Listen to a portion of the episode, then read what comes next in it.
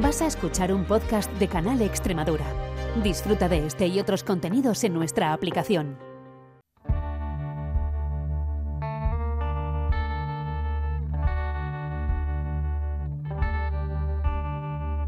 Las perras de Pavlov con Olga Ayuso.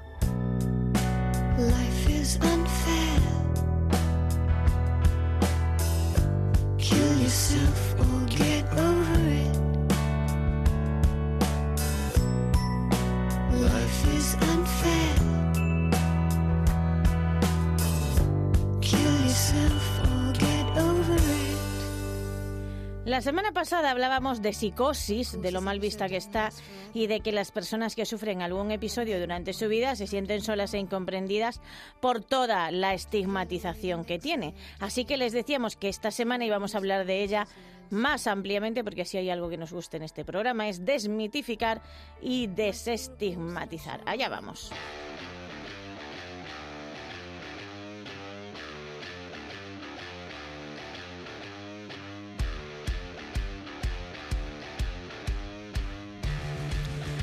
Y queda mucho por hacer porque todas las canciones que hablan de psicosis, bueno, de psicópatas, porque esta es Psycho igualmente, ¿sabes? Como la película de Hitchcock, de la que hablábamos la semana pasada, que tradujeron como psicosis cuando en realidad sería psicópata. Pues eso, hablan de psicosis y de asesinos. Esta expresión se usa varias veces en esta canción de Muse, por ejemplo. Decíamos que la psicosis, a diferencia de otros trastornos, históricamente ha estado asociada a una maldad involuntaria que hace que los demás piensen que se puedan encontrar en peligro, pero ahora vamos a ver qué se hace con las personas que sufren episodios de psicosis en su vida. Y nos lo va a contar Virginia Martínez López, que vuelve a estar con nosotros. Virginia, bienvenida de nuevo, ¿qué tal?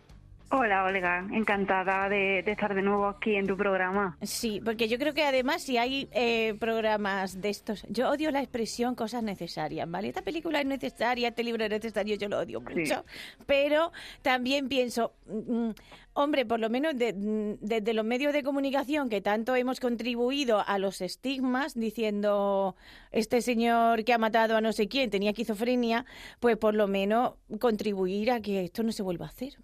O sea, Ya, sí, es súper importante porque, claro, al final siempre hay, hay que ir, como yo digo, siempre de mano en mano con, con tanto profesionales, la- Sí. en los medios de comunicación y todo, ¿no? Un poquito desde la ayudar a la desestigmatización que tan tanto daño hace y sobre Sí. todo ¿no? en el tema de que no que nos viene aquí a- que nos trae aquí el tema de la psicosis que tan históricamente siempre se ha visto dañada Exacto. Sí, sí, porque eso, porque como lo decíamos la semana pasada, ¿no? Que parece gente que es peligrosa y que va a asesinar a todo el mundo, etcétera, etcétera. Entonces, eh, son personas además que no son ajenas antes de tener la primera experiencia de psicosis, no son ajenas a todo esto. O sea, me refiero que la primera vez que alguien puede oír una voz, por ejemplo, pues se tiene que asustar muchísimo. Claro, imagínate, porque aquí, bueno, se mezclan varios factores, ¿no? El hecho de que de pronto, ¿no? Esto empieza a suceder, empiezan, normalmente, bueno, se va a hablar de una parte, ¿no? En el que empiezas a, a tener algunas sensaciones extrañas, ¿no? Como Mm. esta parte que abordábamos en, la, en, la, en la- mm, el episodio anterior, que hablábamos de disociación, de algunas partes, ¿no? Que de pronto, pues, una voz o cosillas así nos asusta. Y encima, Hombre.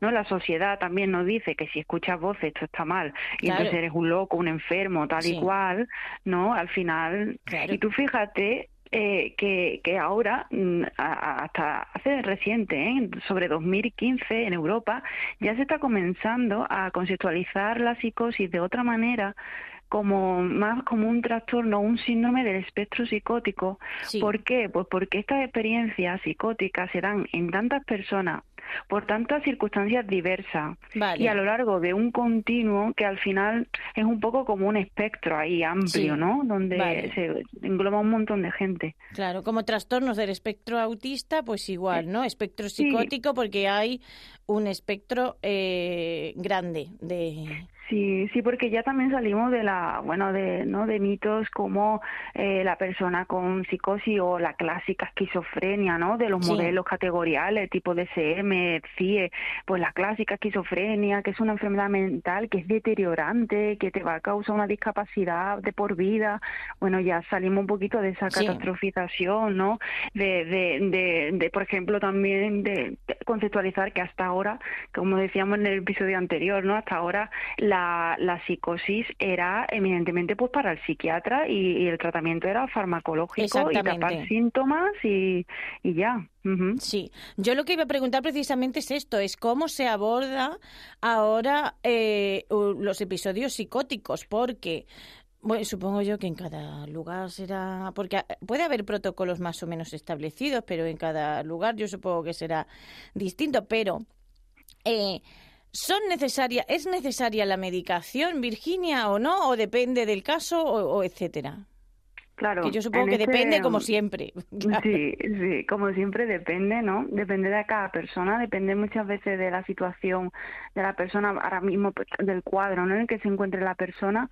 Eh, sí que a nivel de abordaje, desde la parte que nos corresponde a los psicólogos, ¿no? De la parte de psicoterapia y demás, eh, mm, el trabajo que hacemos, entonces, primero, punto número uno, que quiero dejar muy, muy claro, que muchas veces hay mucha confusión respecto a esto, es que los psicólogos y psicólogas también estamos en el abordaje de las fases agudas o crisis ¿no? A- mm, Vale. de psicosis, que muchas veces se nos aleja, ¿no? Como, ah, no, esto tiene que ser, ¿no? La sintomatología tapada con el fármaco y ya, entonces Vale. es labor de, del- de la medicina. Nosotros trabajamos, pues, por ejemplo, desde la aceptación radical, que esto también conlleva el no controlar, no, no el control del, del síntoma, de los síntomas, sino centrarnos en la funcionalidad, que como abordábamos en, en el episodio anterior, hablábamos también de, de qué función cumple esta voz, por ejemplo, en este momento, porque Mm. a veces es, mediada por la ansiedad. Bueno, pues desde el abordaje de la ansiedad, ¿no? Entonces depende de cada persona, claro, Sí. depende de cada situación y el momento en el que en el que se encuentre la persona. Claro, yo es que estaba pensando en el tema de oír voces, Virginia, porque me resulta muy curioso eh, pensar, no sé si siempre, o sea, que esto se habrá estudiado, que toda la gente que ha tenido episodios psicóticos oye voces que dicen frases coherentes, más o menos, me refiero con sujeto, verbo y predicado y esas cosas, o a lo mejor son murmullos o yo qué sé. ¿Sabes? Lo digo porque por lo que hablábamos también la semana pasada, que siempre parece que las voces me dijo que la matara, ¿sabes? Y, y a lo mejor no, a lo mejor te está diciendo no puede ir a comprar ahora, yo qué sé. Sí, de hecho, la mayoría son autocrítica, miedos, la mayoría de las voces van en esa línea. Sí, De- tipo eres inútil, pero tú lo oyes como si lo dijera otra persona. Claro, exacto. Por Dios, qué horror. Sí. Sí, sí, de hecho, bueno, de hecho muchos mucho pacientes que también he visto yo y también a partir a raíz de, de, de- de otros profesionales que me comentaban, pues por ejemplo, eh, creo que ya lo, lo dijimos la, la anterior en, la en el anterior episodio, Sí. pero se hablaba también de, de personas que escuchaban la voz, es el tono, la voz de gente que le habían hecho bullying en el cole, o sea, de Ah, acoso escolar sí. y aparecían ya de adulto eh, la misma voz del mismo niño que le hacía acoso escolar, pues en momentos de mucha ansiedad le aparecía la voz de eres un inútil, te voy a, a pegar, pues esas voces era como, ¿no? Como una reexperimentación que nos recuerda muchas veces al estrés postraumático Sí. en cuanto a reexperimentación. Pues claro, al final es también entender y sobre todo conceptualizar y, y entender la función que ocupa ese llamado síntoma, ¿no? Que Sí. mm, clásicamente se ha llamado síntoma, que por ejemplo puede ser una voz. Y Exactamente. también entender en, en, en dónde se engloba, porque hay voces que no son problemáticas, hay personas que escuchan voces y no, no tienen ningún tipo de, o sea, no están dentro de a lo mejor ninguna problemática. Entonces también es siempre contextualizar y... Sí. Y, Sí, y- y ver, exactamente. Yo le decía porque decía qué horror, porque claro, eh, al final me planteo que siempre hemos dicho como eh, mm, porque los psico- eh, la gente psicótica es peligrosa y tal y yo al final es una población que ha recibido un montón de violencia a lo largo de su vida Sí, sí, de hecho ya hay muchos estudios que así lo avalan también, de, de que al final son las personas más violentadas. Tú date cuenta que un gran porcentaje de personas con experiencia psicótica, cuando ya no hay también concomitante un deterioro cognitivo, de lo que ahora después hablaremos en cuanto a terapia y tal, Mm. muchas acaban en la indigencia, acaban en la calle, Sí. acaban totalmente desahuciadas, ¿no? Totalmente mm, sin nada, sin Sí. recursos, sin nada. Sin y familia, sin amigos y sin nada. Exacto, y mucho y mucha relacionada con mucho maltrato, tanto institucional, familiar, en fin, una serie de, de circunstancias que Mm. son bastante duras. Exactamente. Bueno, ¿cómo abordáis la psicosis? O Pues los mira. episodios de psicosis. Pues mira, nosotros mm, desde la psicología lo que intentamos siempre es que sean a día de hoy no el nuevo paradigma que, que lo que lo llamamos ahora, ¿no? Es, Mm. eh, pues intervenciones centradas en la persona, en el contexto de la persona, súper importante. También implicar a la familia, Sí. eh, ¿no? Que se puede implicar, que a veces hay situaciones Sí, que no, que pero exactamente. A veces, eh, sí, eh, si te maltrata tu madre, no le vas a decir, oye, venga usted para acá. Claro, claro. Entonces siempre, claro, que, su hijo está fatal, claro. Exacto, a la persona, ¿no? Al contexto, al contexto que no solamente va a ser la familia, amigos, incluso, mm, como veremos más adelante, a nivel comunitario.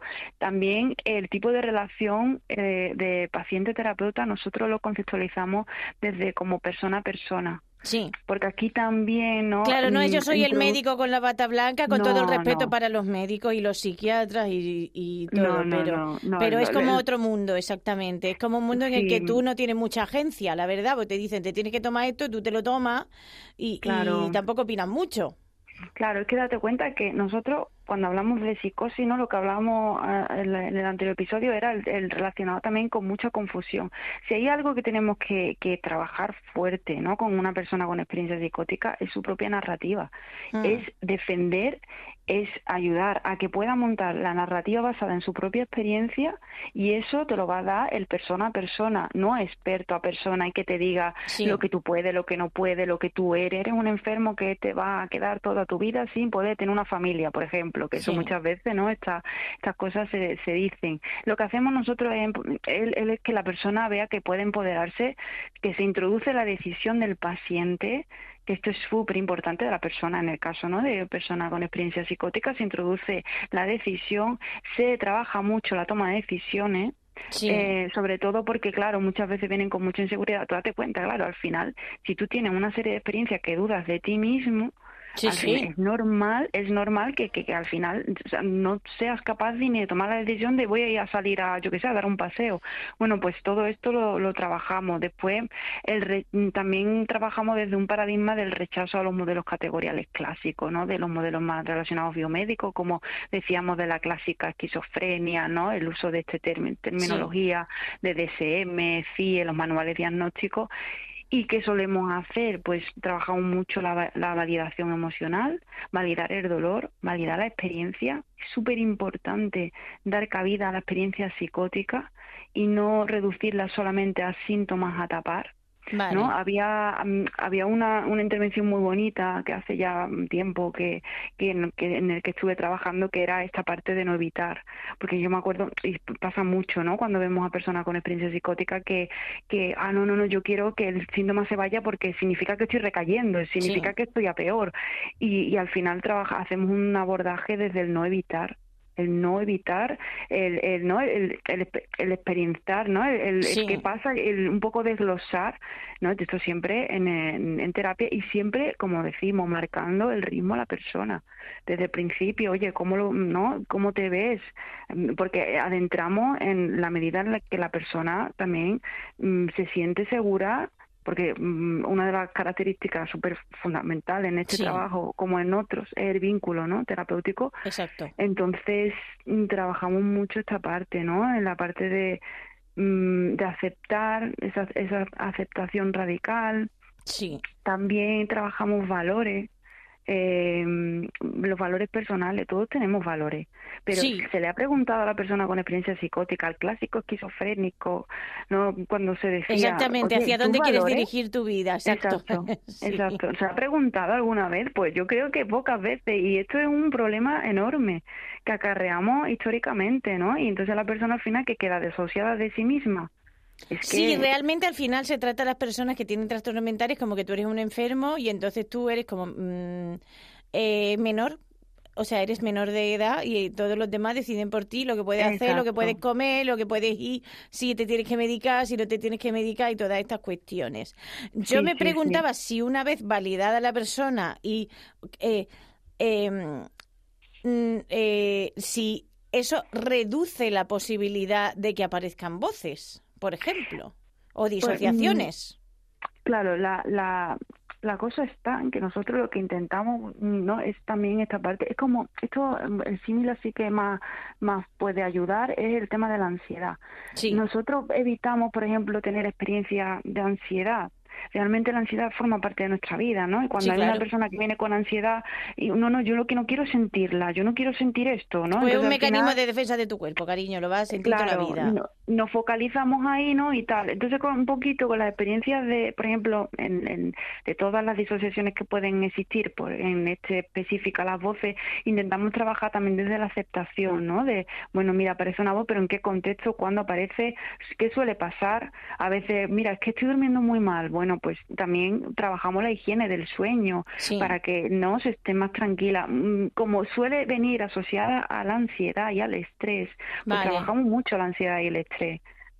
Vale. En la línea, pues, Claro, es que es muy ahí. importante precisamente esto, el decir que suele venir asociada a ansiedad y a estrés y a eventos también traumáticos pasados que, Claro. que aumentan, que ya lo dijimos, ¿no? Que aumentaban la, pro- la probabilidad 18 veces, o sea, imagínate. Sí, Eh, sí, o sea, y la presencia de los cinco tipos de trauma que eran abuso sexual, abuso físico, emocional, intimidación, acoso y negligencia, que normalmente la gente que sufre uno sufre todos los demás, eso se lo puedo asegurar. O a lo mejor Mm. No abuso sexual, pero todos los demás sí, pues casi que aumenta en un 200% la posibilidad de padecer un episodio psicótico. O sea, que esto es una cosa, claro, Sí, que, sí, sí. que dices, que es lo que hablábamos al final, que el contexto de la vida de la gente influye mucho en su salud mental. Claro, claro. Claro, y por eso un poco la línea donde nosotros nos estamos dirigiendo a nivel del abordaje de la psicosis es a, a esta dirección, ¿no? A Sí. introducir el contexto, a introducir a la persona, centrada en la persona, por supuestísimo, centrada en, en ella, no centrada en una serie de, "Buah, es una enfermedad, es un problema de- del cerebro, ¿no? Que está Sí. mal, sino un poquito esta parte de, mm, bueno, ver por qué pasa, exactamente. Exacto. Ver por qué pasa, qué lo desencadena, etcétera. Pero estaba yo pensando también, Virginia, porque sabemos todo por lo de siempre que queremos perder 60 kilos en dos días, eh, que la gente que llega dirá, no, es que yo quiero que esto desaparezca y quiero que desaparezca ya, porque las terapias psicológicas son largas. No, no excesivamente largas, no tienen por qué. Esto vamos a aclararlo, por favor, porque luego la gente se piensa que estar 10 años en un psicólogo está bien y no está bien. ¿vale? No, no es normal. Pero, no es normal, pero em, que realmente, claro, la- hombre, la terapia es más larga que tomarte una pastilla y de pronto deja, que tampoco creo yo que pase así, que te tomas una pastilla y dejas de oír voces, la verdad. Pero Mm, eh, Sí, lo- el tema de, bueno, el tema de muchas veces como cuando, por ejemplo, se, se administran a un, a un ansiolítico, ¿no? Sí. O a una persona que tiene algún problema de episodio de ansiedad, claro, se le baja las reacciones fisiológicas, Claro. se pone más tranquila. Con las voces pasa un poco igual. Sí. Un antipsicótico te facilita un poco pues esa parte, ¿no? Y en un momento dado te- te ayuda y también muchas veces, ¿no? Pues eh, eh, son, son tratamientos que van en paralelo, ¿no? Y que hace por un lado la farmacoterapia, por otro lado. Es muy importante eh, el, el que vaya la persona avanzando y que sobre todo el empoderamiento. sí, Terapias hay que es lo que también un poquito podemos hablar de las últimas así más que, que están más en la actualidad ahora, ¿no? sí. Porque hay muchas, hay muchas terapias, por suerte cada vez más. Y por suerte, como te decía la- el otro día, eh, por suerte tenemos cada vez más centros, más en los hospitales en general, eh, pues más psicólogos formados en psicosis desde esta perspectiva, ¿no? Sí. Con una serie de enfoques que pueden ayudar.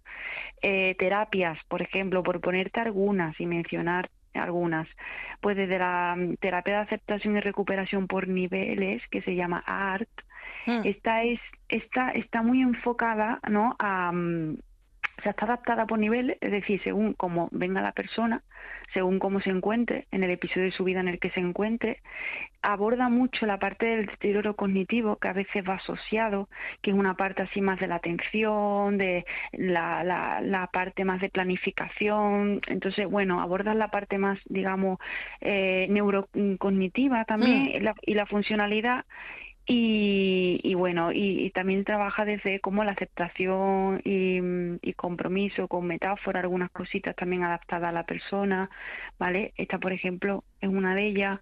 Después también eh, la terapia de reflexión metacognitiva Insight, la MERIT.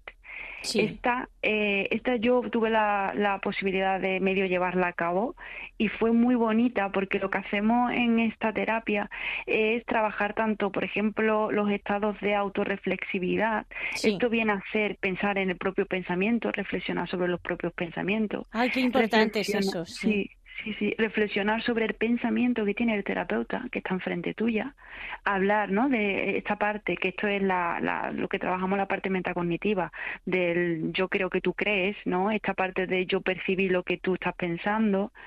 Hacemos también una parte de descentramiento, que esto sería a que ah, un poquito abordamos que hay formas distintas de eh, entender la realidad para esa apertura, ¿no? Sí. Porque muchas veces venimos mm, ce- encerrados en, jolines, lo que me está pasando es esto, ¿no? Y, y, bueno, también abrimos a ese como debate. Esta terapia es muy bonita porque es como muy debate, Mm. ¿no? que, que también hay otras que son- se asemejan y es muy bonita. Después también trabajamos mucho el dominio, es decir, habilidades que tú dominas, eh, la resolución de problemas a tu modo. ¿Vale? Y, y sobre todo no guiado, sino desde una participación activa, de tú Activa, a tú. exactamente. Sí, sí, Sí. totalmente. Y siempre llevamos la llamada agenda, que esto es necesidades, mm, problemas en esa semana, ¿no? Esa agenda que la persona deposita, ¿no? En la terapia y se puede ir abordando. Y sobre todo, muchas veces lo que hacemos, que esto lo hacíamos, mm, lo, lo hacía mucho y está súper bien, que era Oye, ¿tú, tú, ¿tú qué crees que estoy pensando? ¿No? El terapeuta, pues yo creo que tú estás pensando esto y esto. Ah, vale. Y, y entonces muchas veces eh, eh, simplemente el reflexionar sobre esto y, y empiezas un poquito esa flexibilidad cognitiva a trabajarla. Sí. Desde el, uy, pues yo creo, es verdad, porque a veces pasa, ¿no? Que en pacientes con experiencia psicótica, como hay tanta confusión y un montón de, una amalgama de un montón de cosas, pues está esto que nos volvemos un poquito más rígidos y, y a lo mejor mm, creemos que lo que estoy sintiendo es lo único y lo, ¿no? Y, y, y ya damos por hecho, por ejemplo, lo que el otro piensa. Sí. Entonces trabajamos esta parte metacognitiva. Que, que esto, por ejemplo, pues sería otra de las terapias, que también pues tiene su- sus diferentes niveles según la, la persona, ¿no? Después el famosísimo, que supongo que igual te suena, Sí. que es el diálogo abierto, Sí. que ahora si no te suena, el diálogo abierto de, de Sicula, que por ejemplo en su lugar de origen, eh, que esto sí que nos, nos tienen un poquito en ventaja en relación a España, Mm. lo que hacen son equipos móviles que van a momentos agudos de la persona a la propia casa, con la propia familia, con los propios vecinos, o sea, es muy comunitario y, y se aborda, como dijimos en, la, en, la anterior, en el anterior episodio que hablábamos de, de Carvese, ¿no? Esto de lo que no se nombra, de lo que no se dice, ¿no? Y de la no construcción de la identidad y de la narrativa, pues se, se aborda mucho esta parte en diálogo abierto. Sí, es que es que de- decía yo, digo, estaba yo pensando siempre qué bien que por lo menos alguien te valide exactamente y que eh, no te trate, ya- bastante tienes tú con lo que tiene como para encima tener el pensamiento sobre ti misma eh, de que estás hecha polvo y de que estás loca y que para una vida que tienes encima esto te ha tocado a ti, ¿sabes? Claro. O sea, que, es- que, que tiene que ser el pensamiento yo creo que más fundamental que cuando a una le pasan cosas de estas, o sea, el... y a, y a mí Sí. por qué y, y, y yo qué he hecho y, y qué ocurre, ¿sabes? O sea, por lo Sí, menos sí. dices, hombre, menos mal el poder abordar y el poder eh, tratar a... a- a- qué, qué fácil hubiera sido tratar a la gente como si fuera gente durante toda la historia, Virginia. Totalmente. Es que esa, esa es la clave. Ahí la has dado. que digo, que, que fácil hubiera sido todo, ¿no? Porque dice, ahora hay un cambio, ahora se intenta que no sé qué, ahora se intenta Claro, que no sé claro. cuánto, ahora se intenta qué tal, qué cuál, tal. O sea, Sí, sí, es que al final es eso, es, un- ¿no? Es trabajar con personas que al final se nos, muchas veces, ¿no? Con, desde algunos modelos, desde la enfermedad o desde tal, claro, la persona al final eso, eso, se va desahuciando de sí misma, va perdiendo todo y al final, ¿quién soy? Mm. Jolín, es muy importante, ¿no? El sentido de identidad, de quién soy, de lo que quiero, mis valores, mm, la aceptación, el que me escuchen. Sí, a ver, lo que hablábamos, ve, muchas personas con experiencia psicótica vienen de unos entornos horribles y no han tenido a lo mejor la, simplemente una mano amiga que diga, oye, estoy aquí, te escucho, ¿eh? Y, y puedes expresar todo.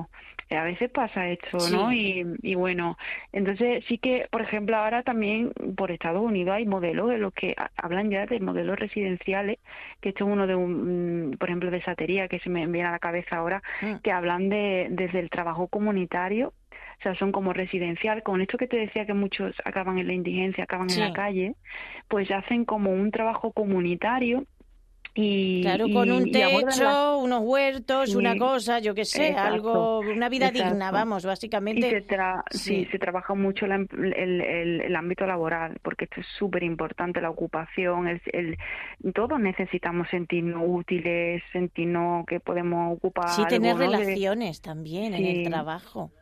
¿Sabes? Exacto. Claro, que Sí, aunque sí. te- que a lo mejor te caen mal algunos de tus compañeros, pero otros te caen bien y otros son amigos y sabes estas cosas, ¿no? Sí. Una amiga de mi madre que era maravillosa decía, eh, yo en el, en el trabajo tengo amigos, compañeros y coincidentes laborales. Y tú dices, concho, es que son muy, es muy importante tener las tres cosas, todas las personas en un trabajo, y por Totalmente. eso el paro no sienta tan mal, ¿sabes? Y nos agobia tantísimo estar en paro. Así que yo creo que es que es precioso el poder decir, mira, por lo menos podemos atender a la gente en, en, en, en lo que, en su individualidad. Exacto, ¿Sabes? sí, Es sí. que- Y un poco las terapias, después también nosotros, yo per- personalmente trabajo mucho desde el análisis funcional para delirios, para voces, ¿no? Que es lo que Sí. ya un poquito sí que hablamos la última vez, pues también va muy bien, ¿no? El poder que la persona entienda eh, eh, yo qué sé, pues que estoy estando estoy nervioso y, y detecto que estoy nervioso y detecto que me aparece me suele aparecer esta voz, esta Mm. percepción o, o, o este o esta forma de, de entender en, en ese momento, ¿no? Con los delirios pasa muchas veces que el delirio al final es un intento de entender algo que está pasando que no le das Sí. mm, no, no entiendes qué está pasando. Es un intento de entender al final. Entonces, bueno, trabajamos también mucho en esa línea, ¿no? Y la verdad que al final es todo, todo lo que estamos haciendo ahora es todo centrado en la, en la persona, en, en su identidad, en su sentido, en su- integrarse a sí misma, en sobre todo la validación, escucha, Mm. en, en al final también entender muchas veces esta parte de la disociación, ¿no? O las Sí. voces, entenderla como reacciones humanas también normales, ¿no? Que son también experiencias humanas que, que tiene el ser Sí, humano. sí, que al nos final. pasan, exactamente. Que un perro no oye una voz, pero nosotros sí. O sea, que pues, vamos, resumiendo, tratar a la gente como si fuera gente. Así que, pues eso, Sí, sí, tratar sí. a la gente como si fuera gente, que es muy importante. Ay, yo creo que en estos dos programas algo ha quedado claro, menos mal, y otra manera, otra manera, otra manera de abordar los episodios psicóticos es posible, señores. Ya saben ustedes que se está trabajando en esta línea y es algo que nos da mucha esperanza. Virginia Martínez López, muchísimas gracias. Nada, a ti por invitarme. Muchísimas gracias.